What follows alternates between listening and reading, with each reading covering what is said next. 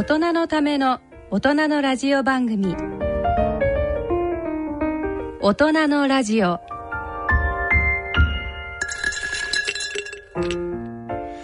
ご機嫌いかがですか？坪田和夫です。こんにちは。西澤邦弘です。こんにちは。久保田恵里です。この時間はご機嫌をテーマにお送りしています。はい。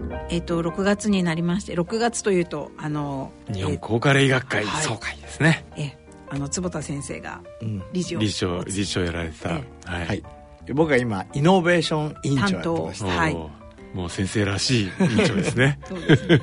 来週末、うん、ね。今年はどこが見どころですかね？えっ、と、今年はね、あのまあ東大の産婦人科の、はい。えー教授が、まあうんうん学会長ということで結構、えー妊娠出出産産とかですね。それからエピジェネティック、はいはいはい。そこら辺結構ありますよね、まあ今だから本当ここ重要なとこですよね、うん。その妊娠してる途中最中のそのお母さんの食とか行動とか筋層が赤ちゃんにどういうふうなうん。あの受け継がれ方するかとかもすごく盛んにうん。なってきましたしね、うん。あとなんつってもこの国はあのあのね某、えーイーロン・マスクさんに亡くなる国だって ちょっと言われた国ですからね。子供が少なすぎて。そうですね。頑張らないと。頑張らないといけない。本当に。頑張らないと本当。いけないですね。うん。まあ、本当あの生まれる前からのアンチエイジングっていうのはすごく面白い視点ですよね、うん。ですね。うん。どんどんなあれですかね？先生とかいらっしゃるんですかね？このなんか海外からの招待公演でいらっしゃる、ラウルが来るね。はい。あこれは。先生のお友達。ラウルはね MGH ってハーバードのところで結構セルネイチャーサイエンスにすごく出してる、えー。この分野の。そうですね。サーチュインかんサーチュインとかのエピジェネティクスとか結構やっててそれから人がいいのこの人。すごい人、うん。うん。ねまたこの、えー、と終わったらどんな公演が面白かったか。そうですね。そうですね。えはいはいはい。次回の,、はい。あの時にご報告できればと思います、はいはい。あとね私ねあの実はちょっとあの歯の分野であのやってる活動があるんですけどそれでその、えー全国のその歯科衛生士さんとかに向けたこの間大きなセミナーがあったんです。でその私はまあファシリテーターだったんですけどそこにあの植草先生という非常に面白い先生いらっしゃってもともと歯医者さんなんですけど耳鼻咽喉のあのお医者さんにもなられて、うん。両方見てるんです。その上なんとですねおそらくご自身でおっしゃってたんですけど日本で一番詳しいイルカの生態とあの体に関する先生でもあるらしいんですよ、それでその先生がねあの人間以外の動物、まあ、イルカなんかもそうなんですけど基本的に気道とえー食道がうん。立体交差してるらしいんですよ、うん。だから誤嚥しない。うんつまりこう位相が位相が別のところにあるから、うん。ところが人は立ってぎゅーっとここのあの食道気道を伸ばしちゃったために、うん。平面交差になっちゃった。うん。なのでこの蓋がちゃんと開け閉めできないとうん。おもむろに入っちゃう。うん。だからこの誤嚥性の病気っていうのは人でしか起きない、でまずこれは人ならではの病気ってこととでその先生がおっしゃってたのがとにかく先進国の中でも日本でだけ多いあの、まあ、死因になって今、うん。えー6番目か7番目の死因ですけど、であのそれもまあ結局こう最後まで食べられなくなってもケアするってその日本の良さでもあるんだけどでも逆にそういう国だからこそ皆さんちゃんと自分の演技機能を守ってほしいって話があったんです、ほいで面白いテストがあるんですよって話で、反復唾液嚥下テストっていうんですけど、皆さんあの喉にですね、えー右の手の人差し指と中指 V を作って、喉仏を挟んでみてください、うん。これでここをねごっくんって飲み込んでみてください唾をうん。そうするとどうですか？一番上の上の手上指よりもうん。喉仏がふっと上に行きますよね、でこれを30秒の間にできるだけごっくんごっくんってやって、えーそのあの途中でこう止まっちゃったらダメらしいじゃん、ぐん。ってこうちゃんと超えないと、でこれが30秒の間に2回超えてないとうん。あな危ないって思ってください15回ぐらい行ってるもん まあ、そうですよもうゴーアウトですから。体もゴーアウト。いやこれねやっぱり俺サプリメントね無理やり飲んでるからかそうあれで確かに訓練になりますよね。訓練になでりますよ。私もあのでっかいあのアメリカのマルチビタミンサプリとか、うん。フィッシュオイルのサプリとか、うん。もうあの2つくらい飲もうとするとそうそう。で水ない時あるじゃないですか、はいはいはい。あれ飲めちゃうってすごいなって自分で思いながら。水なくて飲めるんですか？飲んでんですよ、もうほとんどサザエさんの最後のあの、うん。うんがうんぐってなんか飴飲み込む時いやいやのなんか椿食べて飲めちゃう。すごいね。すごい。やっぱなんかそそういう鍛え方ってあるんですかね。いややっぱり何にいや邪道だと思いちょっますと危険な気がしますね。いやでも何かにつけて坪田先生やっぱりあの飛び飛び出している人ですね。でもお水なくて飲まなきゃいけない時は1個ずつ飲む。それがコツ、うん。でもちゃんと慣れると飲めるんですね。飲める飲める。はあ一生嚥下障害と 縁のなさそうな坪田先生ですが、まあ、皆さんあの本当ちょっと何かの時にねあのやってみてもしくはまた若い方はなんかお父さんお母さんにちょっとねやってもらったりして、あとそそれもしそういうのがあったらいろいろなこう体操とかありますからね。あのバタカラっていうのをしっかり、ねあの口を開いていうやつとかね。はい。本当あの人間は口から始まって口で死んでいく生き物ですからね、まあぜひ美味しく食べてほしいなと思ったという長い話でした。ありがとうございます、はい。ということで今日も大人のラジオを進めてまいります。大人のための大人のラジオ。この番組は各社の提供でお送りします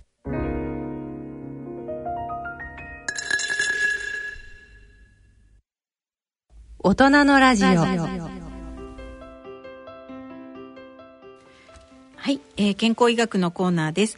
このコーナーではユニークな論文医学会の話題などについてご紹介してまいります、ということで、そうそうあの、以前ねあの、先生に、えー、とあのこの番組でもだいぶお話を伺った40ヘルツの波長を脳の中に何らかの形で入れると、うん。うんえー認知症がうん抑制される可能性があるんじゃないかと、はい。まあ、非常に話題になりましたよね。話題になりました。であの私もあの日経の媒体でも先生にインタビューさせていただいて、ええ。その記事はもう何ヶ月にもわたってあのスコア1位の続けたっていう おそらく皆さんすごく関心があったと、あると思うんですけどこれに関して新しい論文がそうなん出たんですよね。そうはい。あのバックグラウンド言っとくと、えー2018年かな、あの姉ちゃんにリー・ヘイツァイって、まあ、僕のその後友達になったんだけど、ええ。MIT の教授が 40Hz の、えー波長をですね、脳に作ると。最初オプトジェネティクスっていう直接的に脳に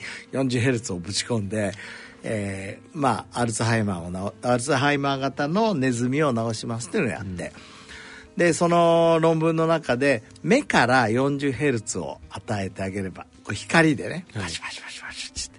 そうするとその 40Hz が後頭葉にできて、後頭葉のとこだけにはいわゆるアルツハイマーの時にたまるベータアミロイドがたまらなくなりますよっていう論文出して、俺はすごいなと思ったすごいって話でしたよね。ですぐ飛んでって、ん。彼女と話をしたし彼女もあの慶応に来てもらって講演したい。と、非常に仲良くなって、共同研究なんかしなかったんですね。共同研究までは行ってないんですけど、だけど非常にお互いにリスペクト。はい。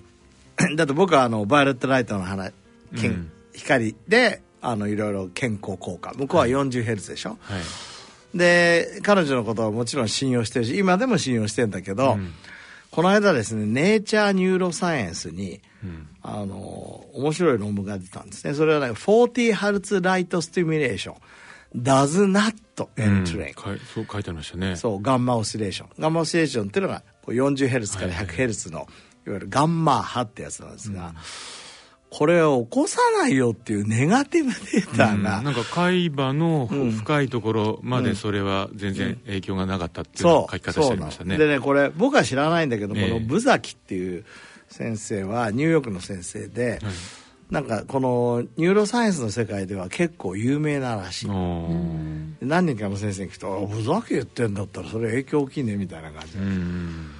で、でえっ、とじゃあどっちが正しいんだろうと思うじゃんあの前回の、あのこの大人のラジオでね、はい。ほら、えー、とダニエル・カーネマンは700あ7万5千ドルとかでこう落ちましたけど、うんうんあのマシュー・キリングトンはどんどん収入が上がって幸せになる幸せになる2つありましたよと、はい。それそ,、ね、それがちゃんと解決したよって、まさに僕はこの論文を読んで、はいあの武崎さんとね、えもう本当李平斎さんと李で平さんと。お互い話し合ってうんどういうふうになってんのかを教えてほしいって仲良くやってほしいなと思う。えうん。そのお二人の先生方あれ、あ交流あるんですかね？いやーどうなんですかね。でも学会の中で知ってるんじゃない。だってあー40ヘルツをわざわざやってるっていうのはやっぱり意識してるからでしょ、そうですよね、と再現性なんかしながらなんかしようとしてたのかもしれない、うんで僕はね勝手に思うにはねやっぱり両方ともこんだけの2人だから正しいんじゃないかと思うのよ、うんで例えば武崎さんは、えー、と1時間ぐらい与えてるんだけど、はいまあ、DSI 何時間って書いてないんだけど、あのまあ、僕たちなんかもバイオレットライト3時間ぐらい当てたりしてるんで、はい。もしかしたら3時間とか6時間ぐらい当てるとうん効果があるのかもしれないし、うん。モデルのネズミもちょっと違うからそこが違うのかもしれないし、だからなんか、あの知りたいですよね。うんだから例えば当て方今おっしゃった当て方の、うん。あなんかあれもこう干渉させて、うん。その場所で干渉させるとか、うん。なんかそういうのもありましたよね。あそれはね、あのまた光じゃなくてね、ええ。あのあ。電磁波みたいので脳の中にそういうのを作るっていうのもありました。うん。でこの、まあ、バイオレットライトとかは、体の中にないけど、うん。この 40Hz って波長は、うん。私たちも持ってるわけですよねそう、40Hz っていうのは脳波のですよね。だから持ってる。中の、うん。うん。我々はほらシーター波とかベータ波とかいろいろあって、高周波がガンマ波っつって、うん。大体340から100ぐらいのを言うわけですよ。でこれはねいいことはもう間違いない。うんうん。でこれ武崎さんもそれは言ってんの。はい。で今回言ってるのは外からうん。光を与えてもそれが出ないよって言ってるうんこれちなみにもう一度確認ですけどこの 40Hz は目から入れても光で入れても、うん。音で入れてもうん。同じなんですかね、えーとね、これは李平斎が、うん。あの最初の論文では光だけでやったら高等よ、うん、いわゆるあそうだ。視覚両方違うところが中中数しかいかなかったけど、はいはい。はい次の論文で、うん。音と組み合わせると脳全体を守れるよってうんそうそうでした言っそうでした。はいだから音からでもいいしうんうん目からでもいいんじゃないかってみんな今思ってるとは思う、うん。うん。まあ、だからいろいろな組み合わせで潰していくって感じですよね、まあ、協力してね。そうですね。やってっていただきたいですよね。これ今ちなみにこれマウスですけど人のレベル人ではどこら辺までいってるんですかね？このジャンルの試験っていうのはいや僕光の研究はやってるという話は聞いてるんですが、ええ。それがポジティブな結果に出たのかネガティブなのかはまだ聞いてないんで、うん。まだ分かってないと。ちなみにこういうものを入れて、うん。副作用なんてのはありえるんですか？まあどうなんですかね、40ヘルツでやってもあのほら昔、うん。なんか痙攣がねこう起きたとかあってそういうのはないって言ってる。なるほどね。うん。うん。それから FDA のいわゆる研究がちゃんとスタートしたから多分副作用はそうはないんじゃないかとは推測しますけどね。あーってことはじゃあそのまだ FDA のやってるチームもあるってことですか、そうそうこれリーヘイツアイはねえあのこれネットに出てたけど、はい。結構40億から70億円ぐらいこう調達してあ。あの会社も始めてるんですよ。なるほど。だから結構李平先先生のチームがその国のお金でプロジェクトで国のお金じゃない。ああの MIT はもちろん国のお金も取ってるでしょうけど、ええうん。この会社の方は多分インベスターのお金だと思います。まあでもね本当にそのこうしたなんかどこ誰でもどこでもこうできるようなことで、うん。もし止められるならね、うん。それは本当に福音だし。いや絶対そうですよ。だからうん。僕たちはなんてアルツハイマーとかエイジングを運動したりとか、はい食べるものをちょっと工夫したりとか、睡眠をより多く取ることでこう予防しようとしてるわけじゃん。うん。で光だって絶対あると思う。うん。だからこうこういうなんか2つの理論が出ちゃうとさ、うんうん俺どっちだなと思っちゃうからぜひ2人でこう話し合ってね。そうですね。また追加の実験するなりして、うん。あこういうことでしたっていうのを教えてくれるといいなとうん。思ってる、ででもまああの注目の集まる研究ほど結構こういうねあのカウンター論文みたいの出てきて、そこでまた先生たちもも研究者も盛り上がるみたいなところもあるから、いいですね。そうですね、それによってより真実に近づけるかもしれないもんね、うん。とりあえずあれですかね。あの有料チャット GPT で 判断してもらいます。どっちがどう考える？どう考える？そうだね。確かにね。どう思う？この研究開発をどう進めるべきか。そうすると落としどころ。どこがブレイクすると。やっ二つの意見がありますがぱ恐ろしいですね。もう改めて先月の話はなんか、ねね。うん、ちょっと恐ろしい気もしてきましたが、ね、はい。なんとか超バイトでしたっけ？何でしたっけあチャット GPT 100兆倍100兆バイトと、はい GPT えーただのが4 1000 1650 1650億億バイト。億バイトでしたっけ？100兆ってなんだろうみたいな。なんでしょうね。本当にですよ、はい。あとそう。だ。あそうあとね。あとはうんうん。ああのアイエージっていう概念がうん提案されてたんです、網膜老化時計ですよね、で面白いなと思ったのは今まああの世界によいまあ、だいぶねあの研究であのこう精査するのに使われる、まあ、エピジェネティッククロックあとまあそのもう少しいろんな要素を入れたエイジングクロックがあるあるんですけどそのどれよりもあの網膜の血管の眼底のイメージからそう推定したあの老化予測の時計は正確だったっていううん。やつなんですけど、まあ、バックインスティテュートですよね。ね。これは坪田先生はどういうふうにいやこれはね、はい。すごく面白くて、うん。あのご存知のように見た目のエイジングもすごく大事だって双子の研究あるじゃないですか,、はい。だから若く見える人は実際若いんですよ、みたいなのあるでしょ、うん。で、えーただ外側ってさ結構日に焼けたりとか、うん。いろんな影響を受けるじゃないですか、はい。でそのその人の本当のエイジングはどこにあるか。で今西澤さんが言ったみたいにメチレーションとかいわゆるエピジェネティックスって、はい。その遺伝子の時計っていうのもあるわけ。でこれもですねすげえ食べ物とかうん。影響を受けるんですね。で目ってねすごく面白いんですが、よく言うじゃないですか。目はあの開かれた脳だだから、えー、と実際にし神経が直接見える組織ってここだけなんですよ、うん。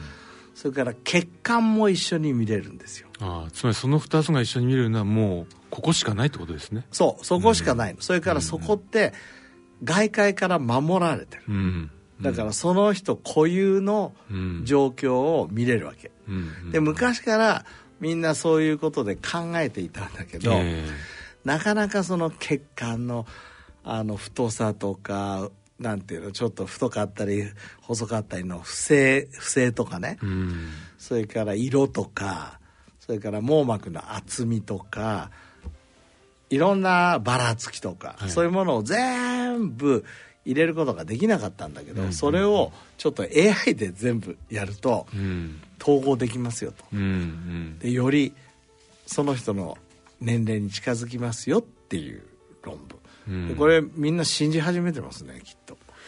いやでもだって今の先生のお話聞いて一層納得しましたけどそのちゃんとこう重要なところが守られていながら、うん。非侵襲でうん。見えますっていうことですよね、そうそうそう。れってすごいことですよね。結構いろんなうん。情報ってなんかブスってやったりとか、どういうか大きい機械で。グーンってやったりとかね、うん。やんないと見れないけど、うん。この小さいところをとれ見見見るだけで分かるっていうのはすごいことですよね。すごいことですよね、うん。でもちろんあのなんていうの、えっと一部が全体を代表するっていう概念って結構あって例えば手相ってさ、うん。手のところを見ることによってその人じなんだ体全体というかじ人生全体を見ようとしてるわけでしょ、えあと顔を見る。ね、うんうん。えーお前は顔つきがいいなとかさ、うんうんうん。あと顔色がいいねとか、うん。あるけど目ってさ本当に脳と血管そのものがそこにあって、うん。情報量としてはめちゃくちゃ多いんですよ、まあ出先機関ですもんね、うん脳のね。むしろだから一部と言いながらその人そのものかもしれない、うん。ということで結構これからね入ってくんじゃないかと。いやーもう鬼太郎のお父さんすごいですね やっぱりみたいな。でもまあまたこれもじゃあ怖いですよねその向こうでそういうことができる AI がいたら、うん。どんどんそのは対話してるうちにそういう情報を目から吸い取ってあこの人もう危ないとか。この人は何歳ぐらいだとかね、判断される可能性もすらありますよね。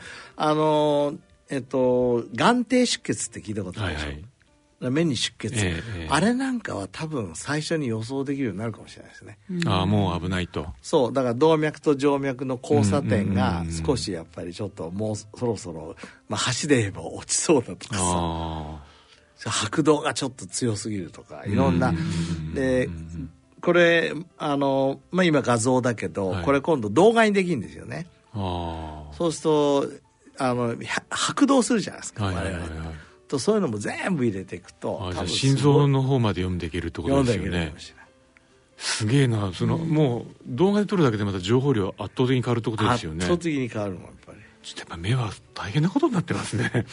ねそしてなんかそんなものが家の鏡かなんかに内蔵されてそう。勝手にねディテクトされる。それでさらに、えっと拍動の部分って目の眼圧っていうのがあるんですよ、はいはい。目の圧力、ん。この目の圧力とその血圧との関係で、うん。その目の中にどのぐらい血流が上がってくるかっていうのが分かるから、ん。例えば眼圧も測っておいて血圧も測っておいてなおかつ画像解析するともう超すごい情報量になるなって僕論文読みながら思ってた。へえだから別にいろんなことしなくても、1か月に一度眼科に行って「はいじゃあ目見ます」って言って見たら、あまあしばらく大丈夫ですよみたいな。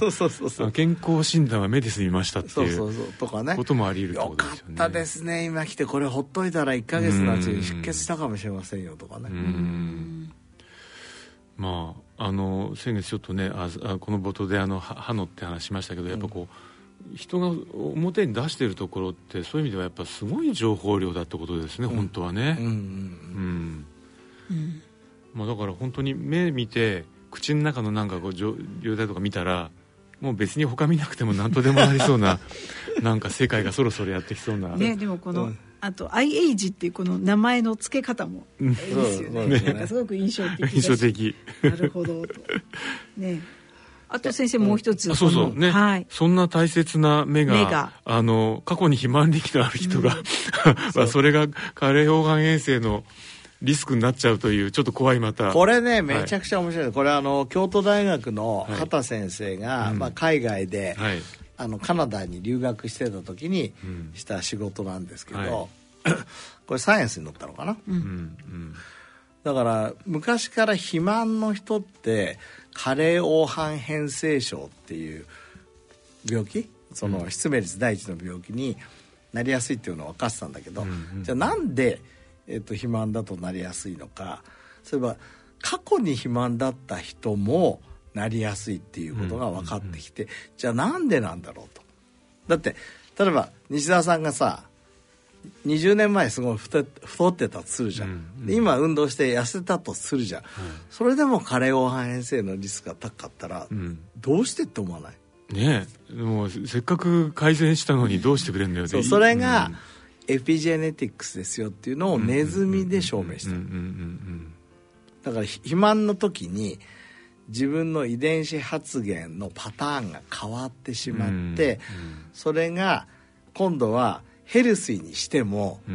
うん残っちゃう。るってことですよね。そでそれは逆にそこまで分かったら、う、うん、でもそれ止めてっていうのは人のき希望じゃないですか。ああそうですね。ね。うん。いやでもまあそうですね。だから彼らが言ってるのはだからやっぱりちょっとでも太っていくのはよくないよ。まあまあそうですね。そうそう。後で痩せればいいっていうのもよくないよ、でそういう現象って結構あって例えばタバコ？はい。タバコも前吸ってたら、うん。えー、と途中でやめてもやっぱりリスクが高いとか、うんそうそういうのももしかしたらそういうエピジェネティックスが関係してるのかもしれないし、あの、まあ、3月でしたかね。あの先生のあの元のそのがん研究室にいらいらしてます、うん。今坪田ラボでもやってらっしゃると思う早野先生のうんうんうん。研究が引き合いに出ましたよね、ああの1月にセルに出たやつ。そうですね、ん。2月にこの放送だったかうん。3月だったかあれでしたけど、うん。うん。あれはそのエピジェネティックなうん。ところをうん。戻せる可能性があるっていう、ああの論文はですね、えーまあ、ハーバードのデビッド・シンクレア先生が、あの last author でやった研究ですけど、エイジングのその元は epigenetic だって言ってる、うん。だから遺伝子に傷がついて傷じゃなくて、うん。それをコントロールするために epigenetic。だから遺伝子の発現パターンをいろいろ変えることが、このエイジングだと、うんでそれをチャラにしてあげたら、うん。ちょっと戻してあげたら、はいはいはい。で今回の場合には山中3ファクター、えー。山中先生のはい。3つのファクターを使ったんだけど、そうすると若返りますよっってていう。ことですよね、うんその理理論をこういう分野に使えないんですかね？使えると思いますけど、うん。だからそうすると山中ファクターつあのやるのは危ないじゃないですか、はい。そうすると今世界中で競争になってるのはじゃあどうやったら、うん。えー山中ファクターを使わずに、うんうん。エピジェネティクスを元に少し戻せるかまあ、より一般的なリスクのない方法でっていうことですよね。そうすると、うん。今まで健康にいいと言われていた漢方とかハーブとかサプリメントにはもしかしたらそういうものがあるんじゃないかなとか思ってみんなが今一生懸命やってる、またチャット GPT の大活躍の場になりそうですね ここは。そう世界中のハーブ探してこいとかね。ね今の話ちょっと聞いてみたいですよね。君はどう思うそうそうそう。どうやってこの過去の肥満をチャラにできるのって。そうそうそうそれでも面白いですよね。面白いですね。なるほど。うん。いやでもにあの日本人もすごいなと思ったこの兄弟の畑先生って僕まだお会いしたことないんですけどね。今度あの来て講演していただこうと思ってるんだけどその後ねえー、と JCI ってまたいい雑誌にも同じようにエピジェネティクスで論文出したんですよ。サイエンスと JCI 両方出せるってん。そういないのよ。それはあのまた全然違った質の研究を出さえっ、れたんですとね同じ目の研究だけどちょっと忘れちゃったけど、肥満じゃなかった。違うことでした、なるほどなるほど。でもなんかこの論文読むとすごくその比較群を作ってえどうしてどうしてっていうこうん。う徹底的になんかこう、ね。そやっうぱすごいですよねそのね。やっぱサイエンスのその取り組みっていうのは、んなんかこう読みながらどんどん進んでいく感じが分かって面白い、あとね、カレーオハン編成で一つニュースね。今まで、あの、カレーオハン編成ってウェットタイプとドライタイプっていうのがあって、ウェットタイプは結構 VGF の抗体とかであったんですけど、このドライタイプって全く治療法がなかった。うんうんで、この間ついに FDA がですね、このサイフォビルっていうのをね、あの、認可した。で、これ今すごい話題になってます。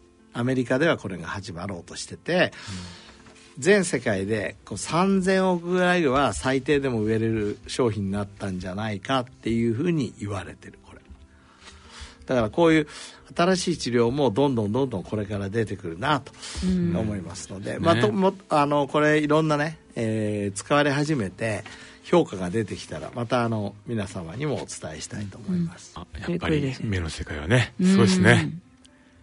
じゃあちょっとじゃあ最後にあのぼやんとした話でうん。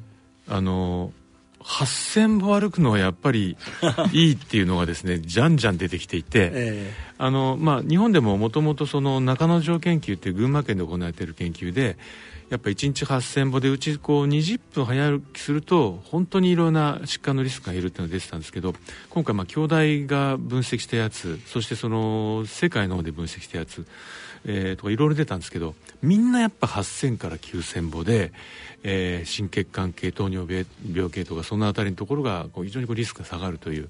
やっぱりあのまあ、よ昔から1万歩って言われてたけどもうちょっとだけ楽してもなんか良さそうだっていうのはねそうですね。ほぼ定着してきたという。えそうそう。それも、うん。毎日じゃなくてもいいってそうですね。最近言ってますよね。ウィークエンドウォーリアーでもねそういいというね。あの8000歩は、はい。えー週にまあ2日ぐらいはい。やればなんとかなるみたいな、うんうんうん。だから多分そこら辺になんか秘密があるんでしょうねそうでしょうね。だから面白いところですよね、うん。そこの秘密まず知りたいですよね。そうですよね、うん。ぜひぜひ、はいということであのでは、まあ、6月となってちょっと雨の季節ではありますが、うんはい。適度に歩いて健康を保ちたいと思います。はい。はい、ということで以上健康医学のコーナーでした。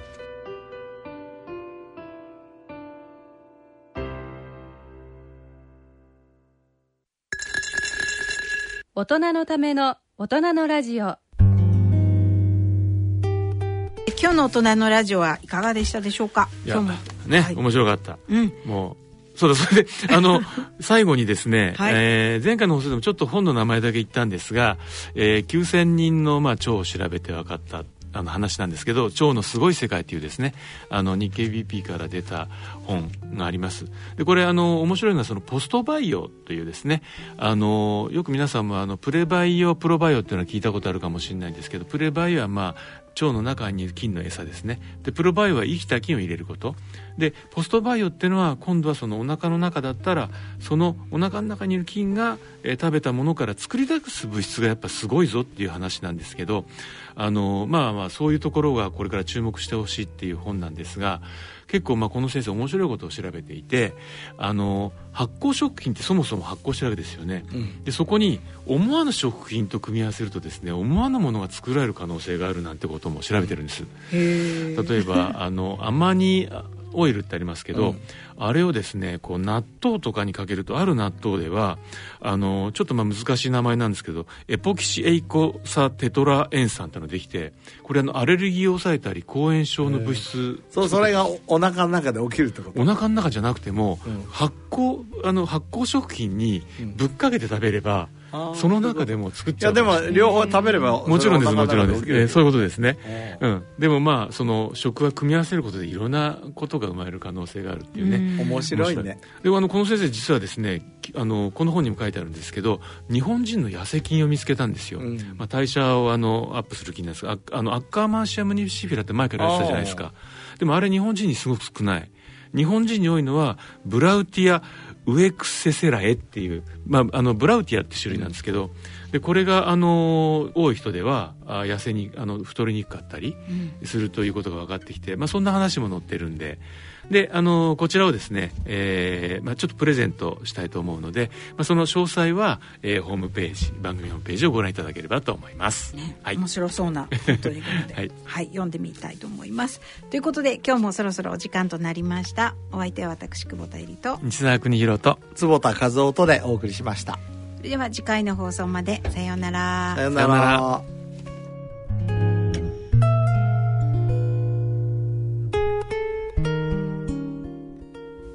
大人のための大人のラジオこの番組は各社の提供でお送りしました。